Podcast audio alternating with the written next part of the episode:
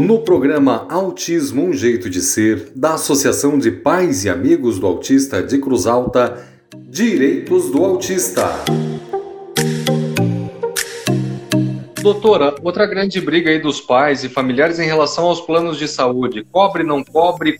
Então, a gente está indo com, com está com um pepino na mão aí, que é a questão do STJ não ter decidido ainda quanto ao rol negativo, eh, taxativo ou exemplificativo, né?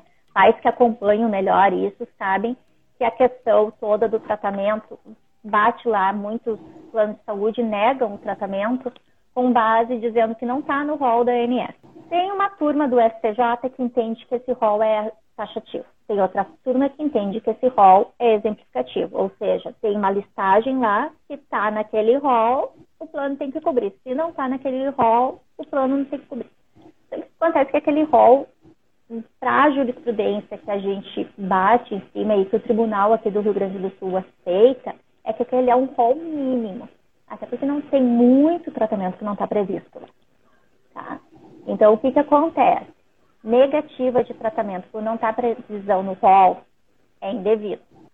Negativa de tratamento por ter limitação, né? Ah, atingiu a limitação de sessões, 40 sessões por ano de fisioterapia. É indevido, tá?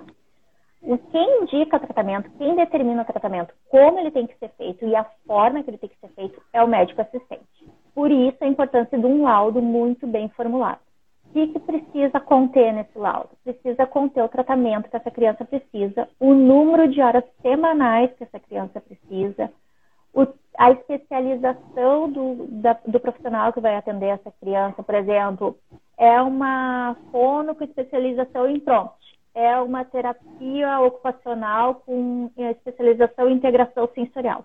Porque senão o que, que acontece?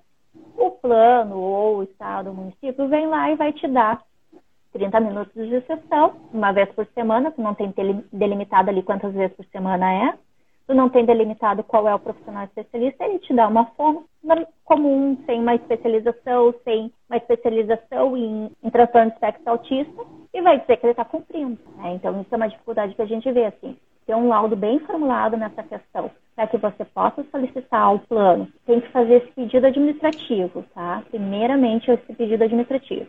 A preferência pela rede credenciada do plano é pela rede credenciada do plano, mas também esses profissionais que são disponibilizados pelo plano têm que ser especializados.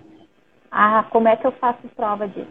Ligação, mensagem, e-mail.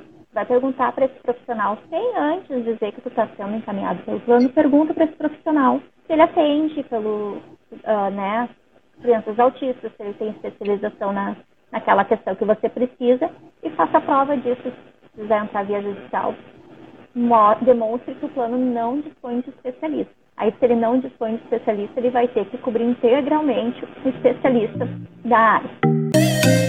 Doutora Juliana da Rosa Zatti, especialista em Direito da Família e Direito do Autista.